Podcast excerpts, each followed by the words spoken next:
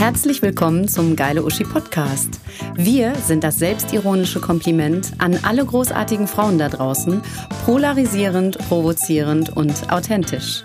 Hier gibt es inspirierende Persönlichkeiten mit spannenden Werdegängen, bewegenden Geschichten und Wow-Faktor. Viel Spaß! It's just Unsere nächste Speakerin ist Aktivistin bei Sea-Watch. Sie retten Geflüchtete im Mittelmeer. Es ist zynisch, aber wahrscheinlich haben wir uns fast alle an die kurzen Meldungen gewöhnt. Es sind wieder 36 Menschen bei einem Unglück im Mittelmeer ertrunken. Jutta Nagel kämpft genau gegen diese Abstumpfung an. Sie war schon mittendrin und leistete Hilfe vor Ort. Ihre emotionale Rede berührt und die Vorkommnisse lassen sich hierbei nicht hinter einer Meldung verstecken. Menschen mit nichts außer Hoffnung auf ein friedliches Leben, die in kleinen Booten sitzen und nicht gerettet, sondern oft wieder aufs Meer hinausgetrieben werden? Unvorstellbar, aber wahr. Massensterben im Mittelmeer. Wie kann man das mit unserer europäischen Vorstellung von Moral und Anstand zusammenbringen? Jutta hat für sich entschieden, gar nicht. Denn es geht um Solidarität, es geht um Menschlichkeit.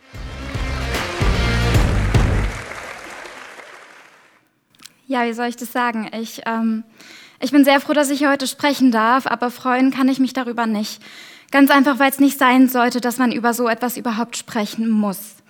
Ich bin nun seit drei Jahren bei der Organisation Sea-Watch aktiv, die für die zivile Seenotrettung bekannt ist. Und ich kann mit großer Gewissheit davon ausgehen, dass ich hier niemanden schockiere, wenn ich sage, es ertrinken immer noch tausende Menschen im Mittelmeer. Wie kann das sein? Dass wir alle davon wissen und dass das dennoch passiert. Sea-Watch hat sich 2014 gegründet, als die, als die Rettungsmission, ähm, die staatliche Rettungsmission der Italiener Mare Nostrum eingestellt wurde, obwohl immer noch Menschen ertranken. Und die Idee war es, mit einem Schiff rauszufahren und nach Seenotfällen Ausschau zu halten und dann Hilfe anzufordern. Also eher so eine Art schwimmende Telefonzelle auf dem Mittelmeer. Aber das kann natürlich nur funktionieren, wenn die, die man anruft, dann auch wirklich zur Rettung kommen. Aber es kam niemand. Als weiße Europäerin kann ich davon ausgehen, wenn ich auf einem sinkenden Kreuzfahrtschiff stehe, dann wird man versuchen, mich zu evakuieren und eine Rettung einleiten. Und das ist richtig und das ist auch gut so. Aber geflüchtete Menschen auf einem Schlauchboot, die können das nicht. Es kommt niemand. Und deswegen ging auch die Idee mit der schnellen, äh, mit der Telefonzelle auf dem Mittelmeer ziemlich schnell über Bord. Und seitdem machen Sea-Watch und auch viele andere Organisationen den Job, der eigentlich der Job von den europäischen Staaten sein sollte, retten. Können wir uns da einmal gemeinsam an den Kopf fassen? Wie bescheuert ist das bitte? Ich war 23, als ich an Bord der Sea-Watch 3 war. Und die anderen Mitglieder der Crew, das sind teilweise Studis, das sind Mütter, das sind Väter, das sind Leute, die ihren gesamten Jahresurlaub verbraten, um da rauszufahren, um Menschen aus dem Wasser zu ziehen, um die zu verarzten, um denen einen kleinen Moment der Sicherheit zu geben und vor allem, um zu bezeugen, was auf dem Mittelmeer passiert. Und aus dieser schwimmenden Telefonzelle sind nach fünf Jahren zwei große Rettungsschiffe geworden. Das ist einmal die Sea-Watch 3 und die Sea-Watch 4. Und das Ganze wird finanziert durch tausende Einzelspenderinnen. Und ja, zwei Rettungsschiffe, das hört sich super an, aber es nützt einem nicht so viel, wenn die doch ziemlich oft im Hafen liegen, so wie auch die Schiffe von vielen anderen Organisationen. Und zwar nicht, weil wir die Crews nicht vollkriegen oder wir nicht genug Geld hätten, sondern weil wir nicht rausfahren dürfen. Den italienischen Behörden fallen immer wieder neue abenteuerliche Begründungen ein, warum sie uns festsetzen. Zum Beispiel, dass wir nicht genügend Toiletten an Bord haben für die potenzielle Anzahl von Geretteten. Und mein persönlicher Favorit, die Sea-Watch 4 habe zu viele Rettungswesten an Bord. Ja, also, wenn man nicht rausfahren kann zur Rettung, dann äh, ist auch niemand da, um zu sehen, was auf dem Mittelmeer passiert. Deswegen haben wir auch eine Luftaufklärungsmission zusammen mit der Humanitarian Pilot Initiative, einer NGO. Und da haben wir nochmal zwei Flugzeuge, zwei Leichtflugzeuge. Das ist einmal die Moonbird und die Seabird. Und mit denen können wir ein recht großes Gebiet auf dem Mittelmeer abfliegen, um Menschenrechtsverletzungen zu dokumentieren und auch darüber zu berichten. Und selbstverständlich, wenn wir von einem Seenotfall erfahren, dann ähm, geben wir den nächsten Schiffen in der Umgebung Bescheid und informieren die zuständigen Rettungsbehörden. Wie absurd ist das eigentlich. Aber dieses Engagement wird nötig bleiben, weil die Europäische Union uns die Arbeit erschwert, uns ohne rechtliche Grundlage als Kriminelle darstellt und die sogenannte libysche Küstenwache finanziert und ausbildet, damit sie geflüchtete Menschen zurück in libysche Folterlager sperrt. Wenn ich nicht bei Sea-Watch aktiv bin, dann bin ich eigentlich Studentin. Ich studiere internationale Beziehungen und ich könnte euch bei einem Glas Rotwein die ähm, allerschlausten Dinge über die Externalisierung des europäischen Grenzregimes erzählen. Wow, das nützt einem nicht so viel, wenn man 30 Kilometer vor der libyschen Küste teils schwer traumatisierte Menschen retten soll. Das ist alles nur Theorie. Also tauschte ich meinen Laptop gegen ein Buch mit Arabisch-Vokabeln und meinen Rotwein gegen Ingwertee. Ähm, dazu muss man sagen, der soll gegen Seekrankheit helfen. So ganz kann ich das leider nicht bestätigen. Und an Bord der Sea-Watch 3 haben wir dann in wenigen Tagen gelernt, ähm, was ist zu tun, wenn das Schiff brennt und wie gehe ich damit um, wenn eine Fahrerin, ein Fahrer unserer Schnellboote über Bord geht. Und das sollte eigentlich nicht die Aufgabe von Aktivistis wie mir sein, denn die Seenotrettung ist immer noch eine staatliche Verantwortung. An Bord bin ich Intercultural Mediator. Das bedeutet, dass wenn wir mit einem Schlauchboot an ein, mit einem Schnellboot an ein Schlauchboot ranfahren, also an ein Schlauchboot in Seenot, dann bin ich die erste Kontaktperson, die mit den Menschen dort spricht und ähm, gegebenenfalls auf Englisch, Französisch und Arabisch übersetzt und vor allem Rettungswesten verteilt. Und die allerwichtigste Aufgabe ist, Menschen zu beruhigen mit Sätzen wie We're here to help you. There are enough life jackets for everybody. Und unsere erste Rettung, die kam viel schneller, als wir es erwartet haben. Ähm, am ersten Tag auf See, wir waren noch auf dem Weg eigentlich in die Rettungszone vor Libyen. Und da hat uns die Nachricht erreicht, dass ein Schlauchboot ungefähr mit zwei Stunden Distanz von uns ähm, ja, auf offener See treibt. Also mein Zug heute, mein ICE aus Berlin, selbst ohne Verspätung der Deutschen Bahn, ähm, war länger unterwegs nach Köln, aber trotzdem zwei Stunden. Wenn man nicht weiß, in was für einem Zustand so ein Boot ist und auf offener See kann sich die Position so schnell verändern, dann sind zwei Stunden extrem viel. Und als wir da hingefahren sind auf dem Schnellboot, das war das erste Mal, dass wir die Sea-Watch verlassen haben, das war für mich so der erste große, das erste große Aha-Erlebnis. Das Mittelmeer ist verdammt groß. Wenn ich sonst gesehen habe, dann war da entweder ein Strand, auf dem ich lag, oder der Rand von einem Foto. Und deswegen möchte ich euch bitten, wenn ihr Fotos wie diese seht, und die traurige Gewissheit ist, ihr werdet nochmal solche Fotos sehen, ähm, dass ihr euch diesen Rahmen, diesen Rand einmal wegdenkt. Da ist überall nur Wasser.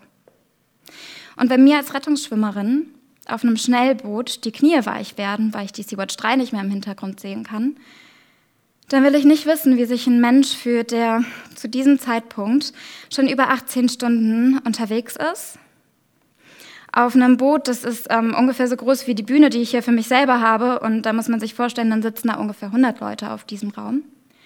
Und wenn man sich dann versucht zu bewegen, dann kann es sein, dass man über Bord geht. Man ist umgeben von Urin, von Erbrochenem oder einem Gemisch von Benzin und Salzwasser. Und vor allem die Frauen, die meist in der Mitte von den Booten sitzen, denen verbrennt das und verätzt das die Genitalien.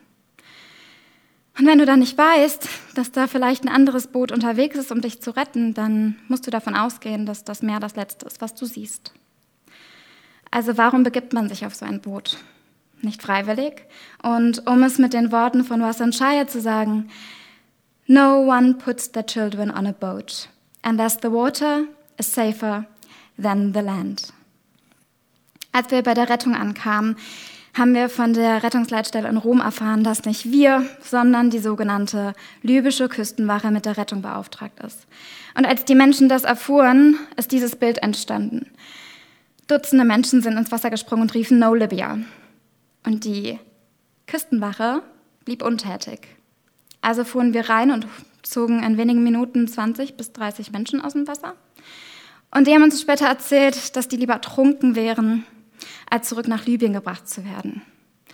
Und nach allen Gesprächen, die ich auf der Sea-Watch hatte, kann ich euch sagen, das sind keine Floskeln. Da waren Menschen, die wir aus dem Wasser gezogen haben, die konnten nicht schwimmen, das konnte man sehen. Hätten wir nicht vorher Rettungswesten verteilt, dann wären die ertrunken. Also warum begibt man sich in so eine Gefahr? Ganz einfach, weil das bedeutet, dass die Angst vor einer Rückführung nach Libyen größer sein muss als die Angst zu ertrinken. Libyen, muss man an dieser Stelle sagen, ist ein Bürgerkriegsland und geflüchtete Menschen und insbesondere schwarze Menschen ähm, können dort nicht sicher auf die Straße treten und müssen um ihr Leben fürchten. Dort sind Entführungen, ähm, Vergewaltigungen und Folter leider nicht die Ausnahme, sondern oftmals sogar die Regel. Und selbst das deutsche Auswärtige Amt hat die Zustände, die Zustände in libyschen Internierungslagern für Geflüchtete als KZ-ähnlich betitelt. KZ-ähnlich. Und trotzdem finanziert die EU die sogenannte libysche Küstenwache, damit sie Menschen in diese KZ-ähnlichen Lager zurückbringt. Unsere Crews haben schon beobachten müssen, wie unter den gewaltvollen Manövern von der Küstenwache ähm, Menschen zu Tode gekommen sind. Bei der Rettung hat die Küstenwache sich aber entschieden, uns die Rettung zu beauftragen. Und somit konnten wir 95 Menschen bei uns an Bord nehmen. Und die Erleichterung, die war riesig. Wir lagen uns erstmal total in den Armen mit der Crew und ähm, waren noch voller Verwunderung, dass es gelungen ist, diese Rettung durchzuführen und alle Leute sicher bei uns an Bord zu nehmen, ohne dass jemand gestorben ist. Das ist nicht selbstverständlich bei einer so chaotischen Situation. Und für einen kurzen Moment fühlte sich das geil an aber die Betonung liegt auf kurz. Als ich aufs Achterdeck trat, wo die ganzen anderen Geretteten waren, da sah ich, wie ein Mann ein Fetzen Papier rausholte, mit einem Foto drin eingewickelt. Und dieser Fetzen, der sah aus, als hätte er den schon unzählige Male in- und auseinandergewickelt. Und auf dem Foto waren wahrscheinlich geliebte Menschen und Familie. Der Moment, der hat sich so stark in mein Gedächtnis eingebrannt. Wenn das Einzige neben deinem Leben, was du besitzt, ein Fetzen Papier und ein Foto ist, dann ist eine Rettung im Mittelmeer kein Grund für Euphorie. Eine Rettung ist kein freudiges Ereignis. Eine Rettung ist das Verhindern von einer Katastrophe. In den drei Tagen, die uns blieben, bis wir die Geflüchteten nach äh, Italien bringen konnten, hatten wir Zeit, unsere Gäste kennenzulernen. Und ich bin persönlich ähm, auf eine sehr komische Art und Weise sehr dankbar, dass ich diese Erfahrung machen könnte, weil ich auch so mein Bild, was ich zuvor auch nur aus Nachrichtenbildern geformt hatte, relativieren und besser einordnen konnte. Was Nachrichtenbilder oft zeigen, das ist eine Geschichte. Eine Geschichte von meist flüchtenden Menschen, die Hilfe brauchen. Aber jeden Mensch, den wir in den Nachrichtenbildern sehen, jeder Mensch ist eine Person. Eine Person mit einem Charakter, mit Persönlichkeit, mit Leidenschaften, mit Hoffnung, mit Humor, mit all diesen Dingen, die uns überhaupt menschlich machen. Und die Atmosphäre an Bord, die war ein bisschen skurril. An dem einen Tag beobachtest du Meeresschildkröten und Delfine und an dem anderen Tag beobachtest du eine illegale Rückführung nach Libyen. Und auf dieser Gratwanderung, da haben sich auch unsere Gespräche abgespielt. Mit einem Gast fand ich sehr, sehr schnell heraus, dass wir beide in der kommenden Woche 24 werden würden, fast auf den Tag genau. Und so entwickelte sich ein Running Gag nach dem Motto, okay, in zwei Tagen setzen wir ihn in Italien an Land. Aber dann treffen wir uns die Woche darauf im Club und feiern unseren Geburtstag. Wir machen all das, was man so am 24. Geburtstag machen will. Wir stoßen an, wir tanzen, wir haben ganz viel Spaß und diese Dynamik, die war super lustig an Bord. Wir hatten eine Gitarre an Deck und einige Jungs fingen dann an, uns frühzeitige Geburtstagslieder zu spielen. Und natürlich wussten wir, das Ganze ist ein bisschen Bullshit. Ähm, und zwar klar, dass das unmöglich ist, weil an seinem 24. Geburtstag war er noch in Italien und musste wahrscheinlich Monate auf einen Asylbescheid warten. Während ich wirklich an meinem 24. Geburtstag im Club war, angestoßen habe, getanzt, gefeiert und ja, dabei ist ein bitteres Gefühl. Und irgendwie geht mein Leben einfach so weiter. Wäre es nicht eigentlich viel sinnvoller, wenn hier ein Gast von uns an Bord stehen würde, um euch zu berichten? Ich kenne nur diesen kleinen Ausschnitt von Flucht. Ich bin die Person, die aus der Perspektive redet, ähm, wie sie ja für ein paar Wochen auf ein Rettungsschiff geht und dank ihres deutschen Reisepasses easy peasy zurückgeht an den WG-Küchentisch und ähm, ja, sich darüber aufregt, was so alles falsch läuft in der Welt. Aber irgendwie scheint es einfacher zu sein, sich mit ähm, größtenteils europäischen RetterInnen zu solidarisieren, weil man sich da besser identifizieren kann. Doch das reicht nicht. Was wir brauchen, das ist Solidarität mit jedem Menschen, der sein Leben riskiert, um sein Menschenrecht auf Asyl geltend machen zu können. Ich hatte die Chance, bei uns an Bord zu erleben, wie ein geretteter Junge nach nur einem Tag äh, zu Miki wurde. Das ganze Schiff kannte seinen Namen. Und zwar war das eine Person, weil die konnte nicht still sitzen, die hat alle um sich drumherum verzaubert mit so viel Ausstrahlung, die hat Menschen zum Lachen gebracht. Und irgendwie habe ich sehr spät realisiert, dass es gar nicht sein kann, dass all diese Menschen die gleiche Sprache sprechen, weil Mickey war irgendwie in jeder Gruppe immer mal und es bildete sich immer eine Traube und alle hörten ihm zu. Ganz einfach, weil man keine gemeinsame Sprache braucht, um diesen Jungen zu verstehen. Und diese Individualität, die wird Geflüchteten so oft abgesprochen, weil wir über Flüchtlinge reden, weil wir über Zahlen, Zahlen reden oder sie als Gruppe darstellen, im besten Fall und meistens nur als Problem. Dabei teilen wir doch die gleichen Bedürfnisse, die gleichen Wünsche und die gleichen Ziele im Leben. Und das, was uns unterscheidet, das sind die unterschiedlichen Startpositionen, die wir im Leben haben. Und man muss dazu sagen, dass wir in Europa meistens nur von diesen ähm, ja, von dieser Ungerechtigkeit, von dieser Ungleichheit profitieren. Und die Menschen, die flüchten, die halten uns den Spiegel vor. Die ähm, zeigen uns eigentlich nur, wo wir durch Waffenexporte, wo wir durch ähm, unfaire Handelsbeziehungen und rassistische Strukturen uns an der Zerstörung des Lebens anderer bereichern. Und wenn wir das nicht hinnehmen wollen, dann ist es so wichtig, dass wir uns solidarisieren. Jetzt könnte man meinen, das ist alles schon ähm, beschissen genug, was ich euch erzählt habe, aber ich kann euch versprechen, dass was Sea-Watch, andere Organisationen und Geflüchtete erleben, das könnte unendlich viele dieser Kongresse füllen.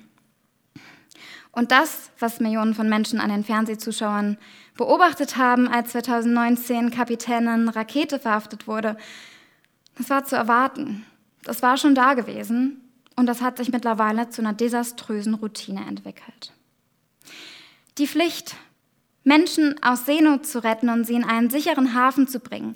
Die ist im Seerecht fest verankert und dennoch liegen Schiffe wie die Sea-Watch 3, die Sea-Watch 4, die Ocean Viking und die Alancourt, die im Hafen wegen bescheuerten Begründungen dürfen nicht retten. Und das alles nur, um Menschen davon abzuhalten, nach Europa zu kommen und uns als Zeuginnen auszuschalten. Und so wird Stück für Stück dieses Unrechtssystem normalisiert.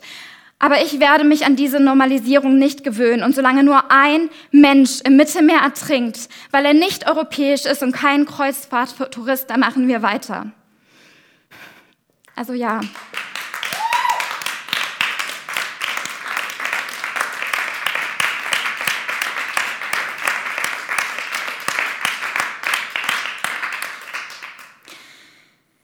Wir wissen, dass tausende Menschen im Mittelmeer ertrinken und Sea-Watch ist wahrscheinlich ein Grund, warum wir das überhaupt wissen. Und es ist unfassbar wichtig, dass wir das wissen, weil wir es nur so ändern können. Niemand kann mehr sagen, man hätte von nichts gewusst. Das eigentliche Problem ist das Nicht-Wissen wollen. Die Friedensnobelpreisträgerin EU lässt im Mittelmeer Menschen ersaufen. Und dass diese Grausamkeit nicht zur Normalität wird, das liegt auch an euch. Das liegt an euch, indem ihr hinseht, laut seid und euch solidarisch zeigt. Danke.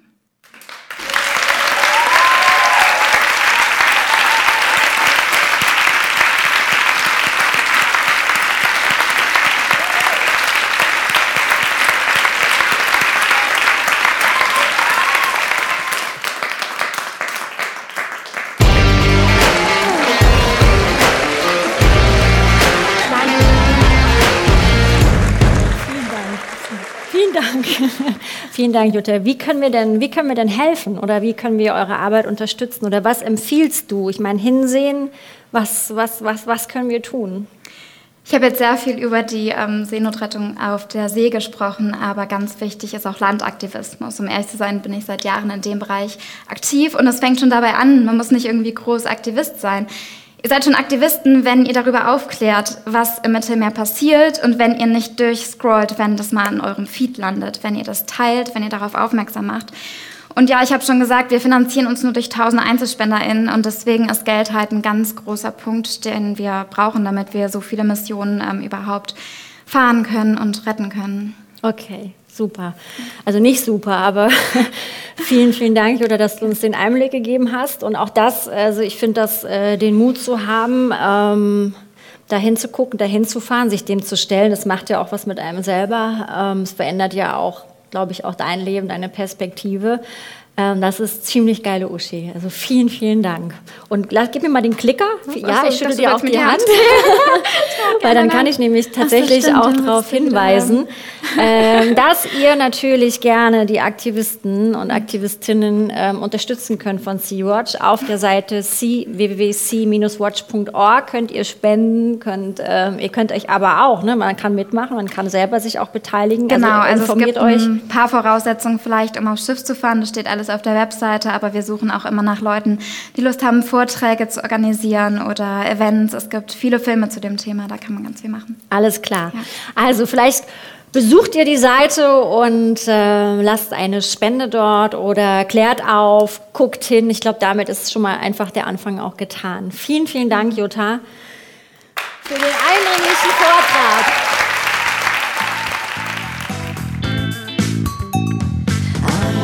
Wenn ihr mehr Super-Uschi-Material sehen oder hören wollt, dann besucht doch unsere Homepage www.geile-uschi.com oder folgt, liked, kommentiert unsere Beiträge auf Instagram. Das ist dann Geile Uschi Kongress. Und Videomaterial gibt es auch noch auf unserem YouTube-Kanal. Damit seid ihr dann bestens versorgt und äh, ja, bleibt großartig und vor allem gesund. Tschüss.